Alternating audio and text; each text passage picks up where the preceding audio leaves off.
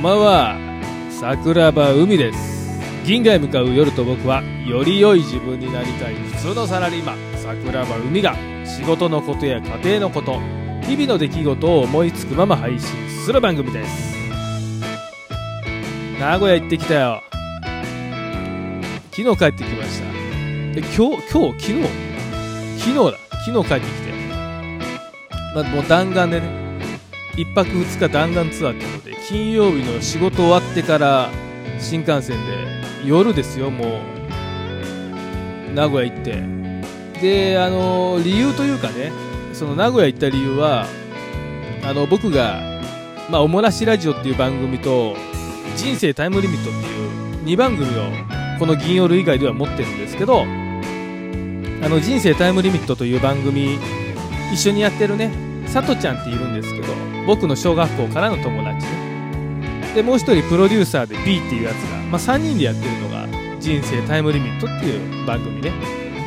でそのさとちゃんのこうさとちゃんに会いに行った。で彼があのー、名古屋でねアパレルの会社を経営してるわけなんですよ。2店舗ね。で2店舗目がえっ、ー、と今年が今年できたっていうのでちょっとなかなか見に行けてなくて。行く行く行くとか言ってたんですけどなかなか P と僕が時間合わせれなくて。でやっと行けたんです。でホテルもバーって取って。でもうじゃあ行こうっつってバーって行ったんですけど。で夜10時ぐらい10時ぐらい名古屋に着いたのかな？新幹線で行って。でまずあの味仙っていうね名古屋で結構有名な中華料理屋があるんですよ台湾ラーメンがねこうあるっつって。でさとちゃんがもうまずは味仙行こうか言って味仙行ってでさとちゃんのその2号店に1号店は昔7年前ぐらいオープンの時にねあの行ってるんで2号店はちょっと行けてないっつうので2号店も何て言うかなもう本当に名古屋のねもう大都会のど真ん中ですよ。あるんですけど。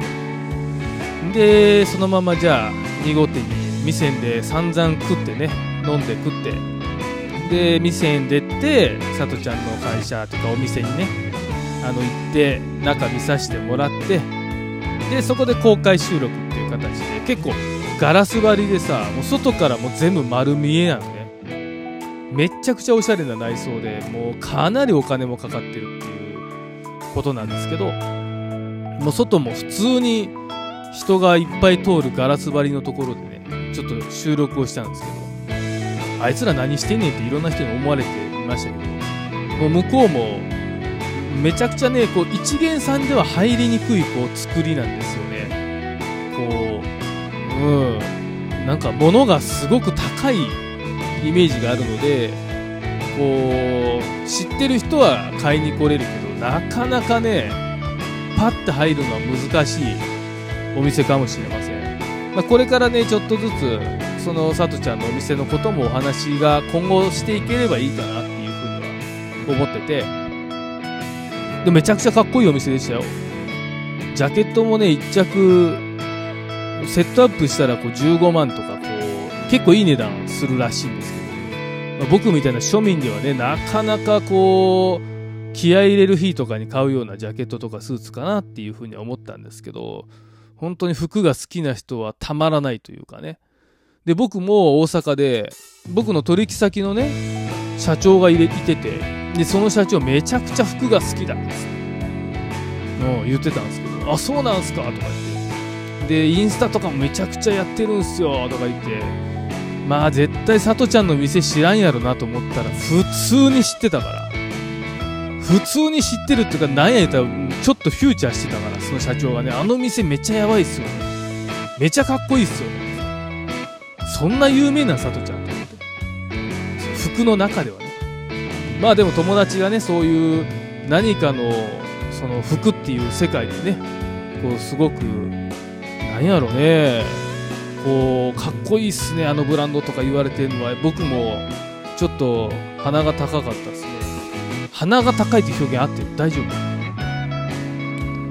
まあ普段めちゃくちゃバカなやつですけどねちょっと優秀になりましたけどまあでもねずっと仲良くやってラジオも一緒にやってますんで。でその2号店で収録終わってでそのホテル近かったんでさとちゃんに車にあの送ってもらってね。で P は別のホテルに泊まって俺は1人でホテルに泊まったんですけど。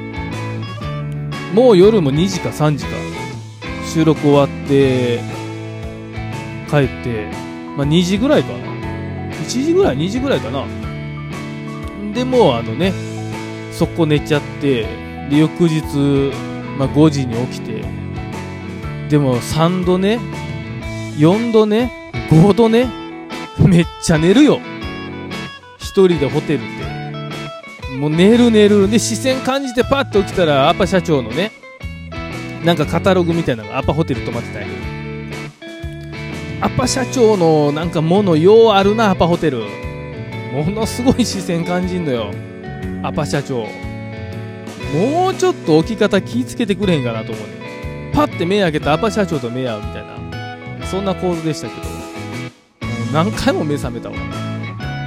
で翌日は用事がなくて。だから本当に急遽名古屋に行ったからさ全然会いたい人にもまあやっぱり昨日の明日今日の明日会えますかっていうのはちょっと失礼かなと。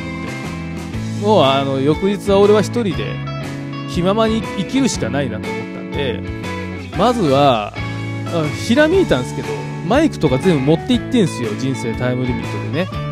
あだからおあ久しぶりにラジオトークでライブするかっつって何ヶ月ぶりかな。ちょっとわかんないですけど。ラジオトークでライブして。であのあツイッターにもねそのライブするっていうのはいつもやってるんですけど連動させてやってるんですけどそしたらねあのポッドキャストを聞いてくださってるリスナーさんがラジオトークのライブに来てくれた。こ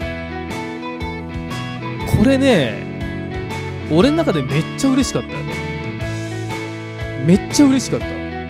ツイッターでやってるの見てねわざわざボタンを押して多分ダウンロードしてくれてでそのまま入ってきてくれて。あれちょっとなんかジンときちゃったね。うわありがてえな。めっちゃ嬉しいなと思って。で久しぶりにラジオトークでもいろんなあの方が遊びに来てくれてちょっとオモラジも聞いてますみたいな。あ言ってくれたのめっちゃ嬉しかったね。車移動中にオモラジ重宝してますとか。3分の2オモラジ聞いたとかね。めっちゃ嬉しいな。やっぱラジオトークでのねあの友達も本当に深いお付き合いというかね、まあ、嬉しいなと思いながら。でラジオトークのみんなにライブでねこう美味しいお店を聞いてでその昼から名古屋城行ったんですよ。一人で。名古屋城行って。であの名古屋ってさめっちゃ赤チャリレンタル赤チャリめっちゃあるのね。で最初歩いていくつもりがさなんやろなんかちょっと俺いい気分になってきてチャリ乗りたいな。チャリンコめちゃくちゃ乗りたいなと思い出して。でレンタルチャリやったことないからスマホでアプリダウンロードしてすぐできた。クレジットカード登録したら。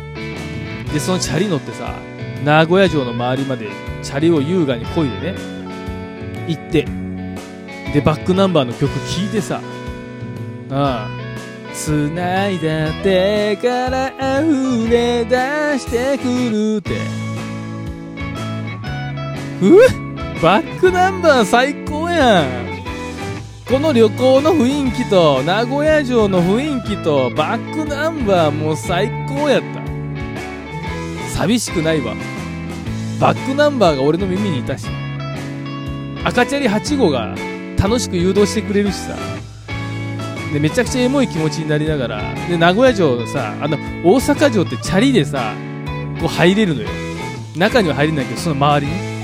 だから俺当然名古屋城もさあの城の前まではチャリで行けると思ったんですけどチャリで行けなくてピピピピピってガードマンに止まれてちょちょちょちょちょい言うてなんで自転車乗ってるの君はっつって。名古屋で怒られんねやと。えダメなんすか？と。思ってでめちゃくちゃなんか派手な格好した外国人の男性がいたんですけどヨーロッパ系かな。めっちゃ派手ね。緑の髪の毛になんかコスプレみたいなのして歩いてるんですけど。でその外国人の人が「ふう wonderful boy!」って俺の方指さしてる。チャリンコで突っ込んでいってたから。 wonderful boy はお前やろと思ったけど。俺の方が彼からするとよっぽど wonderful boy やったみたいなんですけどちょっとガードマンさんに怒られながら自転車の駐輪場止めさせられてそのまま、まあ、歩いてね一人で名古屋城まで行って今外壁工事があの耐震かなんかでちょっと入れないってな中には入れなかったんですけどこうやって一人でさこういろんなこと考えながらあの名古屋城を見てあー楽しかったなと思ってまた来たいなって、うん、思ったね。もちろん家にいることというかあのー、ていうこんな頻繁に旅行は行けないかもしれないけどでもやっぱり行きたいなと思った時に行くのが一番いいと思うのね。そこでいろんなものを感じていろんなものを感じたかもしれん。でそれはきっと明日からの自分のいろんな活力に活かせるんじゃないか。そんな風に思いました。だから本当に名古屋に行ってよかったしこれからねまたさとちゃんのお店にもちょっとずつ顔を出したいなと。